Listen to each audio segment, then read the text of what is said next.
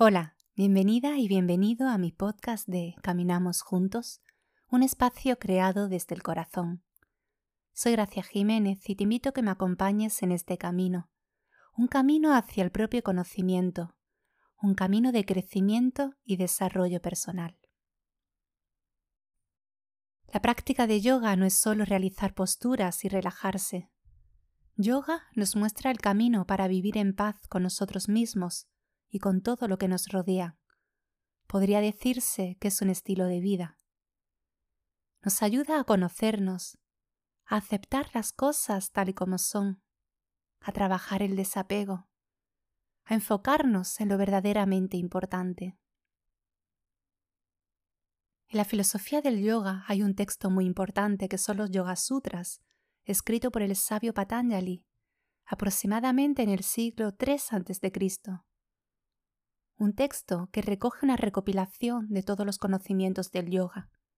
Recorre todos los caminos hacia el yoga, de principio a fin. Patanjali nos describe las ocho etapas del yoga, los ocho caminos que nos llevan hacia la realización personal, hacia la liberación. Caminos que nos recuerdan nuestra verdadera naturaleza, caminos que nos ayudan a conectar con nuestra esencia, y que nos conducen hacia la unidad, hacia la unión con Dios, con el universo, o como prefieras llamarlo. Estos ocho caminos son los siguientes. El primero de ellos se trata de llamas. Son normas de comportamiento social que nos permiten vivir en armonía con nosotros mismos y en sociedad. El segundo de ellos, ni llamas que son reglas de conducta personal, las cuales purifican la relación que establecemos con nosotros mismos. El tercero, asana, lo más conocido en yoga, las posturas, a través de las cuales conseguimos integrar mente y cuerpo. Un estado en el que tomamos conciencia del flujo de energía que recorre nuestro cuerpo aunque realmente aquí Patanjali se refería a la postura que adoptamos en la meditación. El cuarto pranayama o control de la respiración. Cuando la mente está centrada y serena, también lo está la respiración. Cuando la mente está agitada, la respiración se altera. El quinto pratyahara o abstracción de los sentidos, que consiste en retirar los sentidos del mundo para poder escuchar nuestra voz interior. El sexto, dharana o concentración. Se trata de poner atención e intención, llevar la atención a un objeto y así evitar que la mente se disperse. El séptimo dhyana o meditación es cuando conseguimos mantener el flujo de atención sin distraernos. Y el octavo y último, que es la culminación del yoga, sería el samadhi o supraconciencia. Es un estado de conciencia pura y sin límites que trasciende el tiempo y el espacio, el pasado y el futuro, y la propia individualidad. Como verás, parece que las posturas que practicamos en yoga es lo que menos relevancia tiene. Dentro de la primera etapa, los llamas o normas de comportamiento hay varios puntos. Hoy os hablaré de uno de ellos, ahimsa. ¿Y qué es ahimsa? Puede que te suene de algo o que esta palabra te recuerde a Mahatma Gandhi, ya que él fue un gran precursor de esta ideología.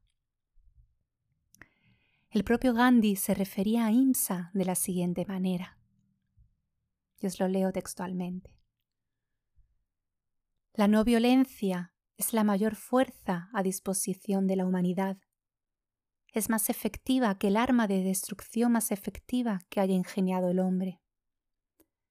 Literalmente, ahimsa significa no violencia hacia la vida, pero tiene un significado mucho más amplio.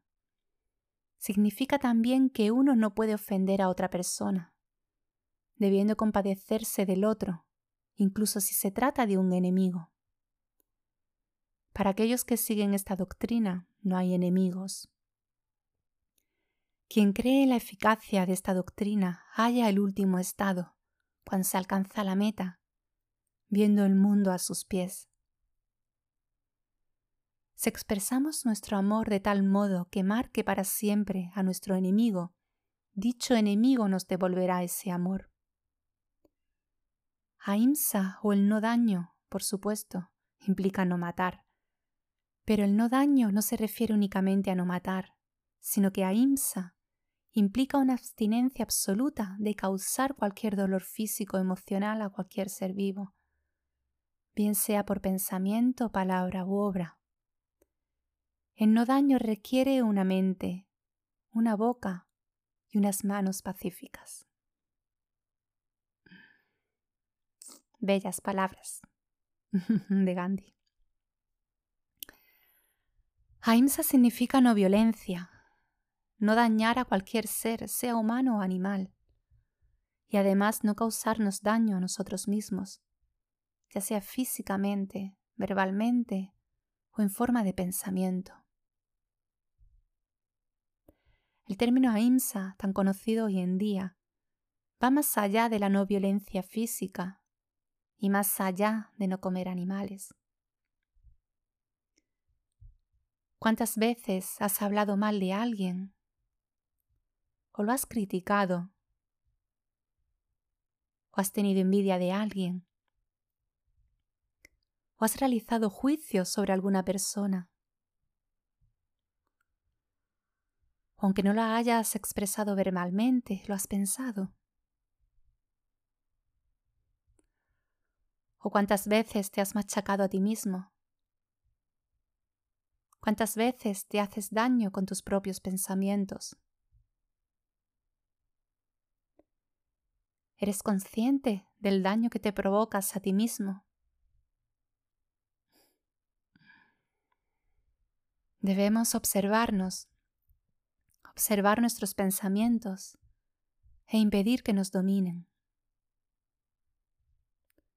Traer momentos de silencio a nuestra vida nos ayuda a estar más presentes nos ayuda a ser más conscientes de nuestros pensamientos, darnos cuenta de lo que pensamos y tener la oportunidad de rectificar. Y cuando te venga un pensamiento que implique daño o violencia hacia una persona, respira profundamente. Observa ese pensamiento. Observa el porqué de ese pensamiento. Observa su raíz. Da las gracias por ser consciente de ello y por tener la oportunidad de cambiar. Identifícate con esa persona. Tú eres él y él eres tú. Y envíale amor. Y si el daño es hacia ti mismo, envíate amor. Respétate y ámate.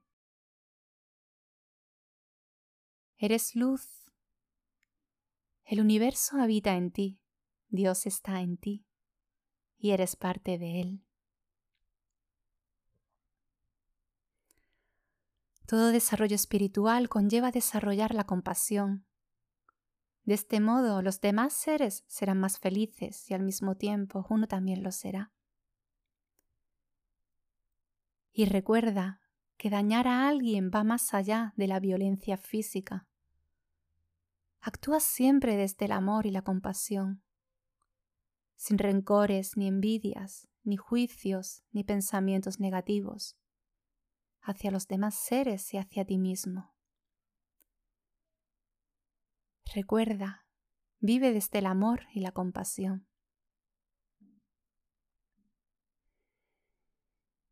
Cuando dejas de identificarte como un ser individual y eres consciente que formas parte del universo y que el universo está dentro de ti.